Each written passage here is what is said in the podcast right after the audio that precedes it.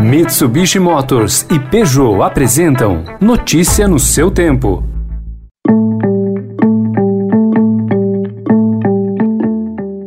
Olá, seja bem-vindo. Começando mais um Notícia no seu tempo, podcast produzido pela equipe de jornalismo do Estadão para você ouvir em poucos minutos as principais informações do jornal. Você acompanha esse podcast em qualquer plataforma de streaming, agregadores de podcasts e agora também na playlist Caminho Diário do Spotify. Entre os destaques de hoje, o boom do minério de ferro, que gera emprego e investimentos no Brasil, o afastamento de Bruno Covas da Prefeitura de São Paulo para tratamento do câncer e a chegada de mais vacinas ao país. Já devíamos ter recebido essas doses desde janeiro. Todavia, em função das dificuldades com vacinas em todo o mundo, só estamos recebendo agora. Esses são alguns dos assuntos desta segunda-feira, 3 de maio de 2021.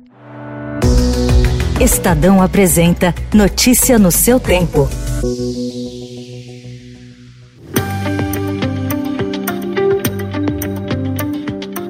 Chegaram ao Brasil entre anteontem e ontem mais 4 milhões de doses prontas da vacina de Oxford AstraZeneca, fornecidas pelo consórcio COVAX Facility. O ministro da Saúde, Marcelo Queiroga, esteve em São Paulo ontem, no aeroporto de Guarulhos, para receber os imunizantes. Essas vacinas representam um esforço mundial para oferecer imunização à população de todo o mundo, que é vitimada por essa pandemia da Covid-19. O Brasil aderiu a essa iniciativa em outubro de 2020 e alocou 150 milhões de dólares para ter uma cobertura 10% da sua população. Outros 4,8 milhões de doses do COVAX são esperados para esse mês. Até o final do ano, o acordo prevê a entrega de 42 milhões de vacinas ao país. O Brasil também tem contrato para 100 milhões de doses da Pfizer, firmado diretamente com o laboratório. Na próxima quinta, o Instituto Butantan deve entregar outro 1 milhão de doses da Coronavac. Elas são esperadas principalmente por municípios que tiveram que interromper a oferta da segunda aplicação por atraso na entrega. Enquanto o Brasil ultrapassa a marca de 400 mil mortos pela Covid-19, brasileiros que moram no exterior testemunharam ao Estadão a vida voltando ao normal em países onde a pandemia está sob controle. Cidades que tiveram lockdown rigoroso no ano passado, como Sparks, no interior dos Estados Unidos, estão com vacinação avançada e já protegem jovens de 16 anos. Em Pequim, na China, onde a peste começou, as crianças têm aulas normais, o comércio está bombando e a economia economia cresce. Notícia no seu tempo. O Estadão também informa hoje que mais de 3.400 tweets de caráter político-partidário foram publicados nas contas na rede social de 82 militares da Ativa, incluindo 22 oficiais generais, entre abril de 2018 e abril de 2020. A maioria é de apoio ao governo, mas também há críticas. Manifestações desse tipo são proibidas pelo Estatuto dos Militares. O Ministério da Defesa diz que orienta sobre a conduta adequada.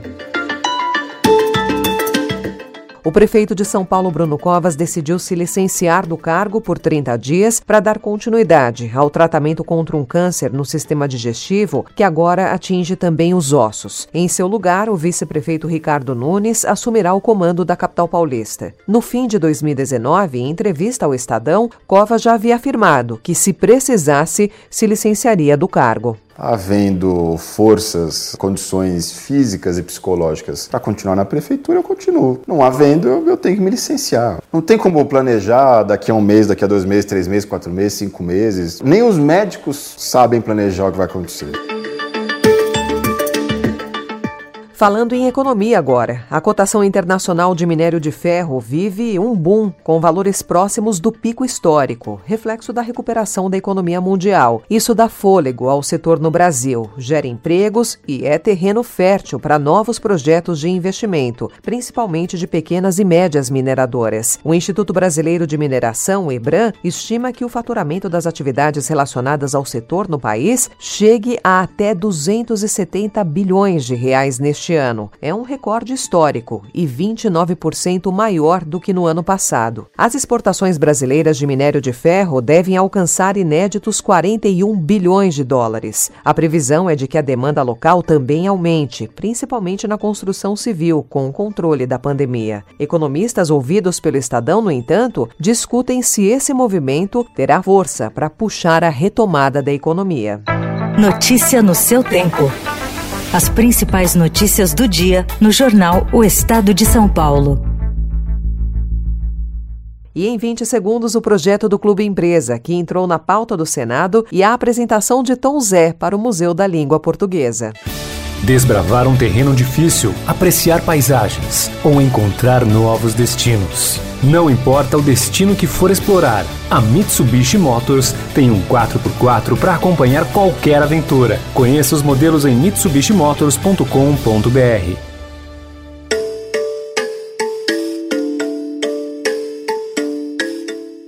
O Senado quer votar ainda em maio um novo projeto de lei sobre clube empresa. De autoria do presidente da Casa, Rodrigo Pacheco, a proposta conta com o apoio de times e da CBF para tentar aplicar no futebol brasileiro algumas mudanças. A principal delas está na criação de uma estrutura societária específica, intitulada Sociedade Anônima do Futebol. Os clubes poderiam, assim, deixar de lado a constituição mais comum, a de entidades sem fins lucrativos. Em entrevista à TV Senado, o relator, o senador Carlos Portinho, falou sobre o projeto. E a trazer com a SAF, com a Sociedade Anônima do Futebol, uma alternativa de mercado, pela possibilidade da capitalização, do financiamento, da emissão de debêntures, poder envolver também o torcedor do clube né, nesse processo de financiamento dos clubes, né, permitir que o clube possa investir mais, contratar melhor, mas sem esquecer que ele tem obrigações tributárias tributárias e trabalhistas a pagar, o que hoje na associação civil, infelizmente, é, não é a regra.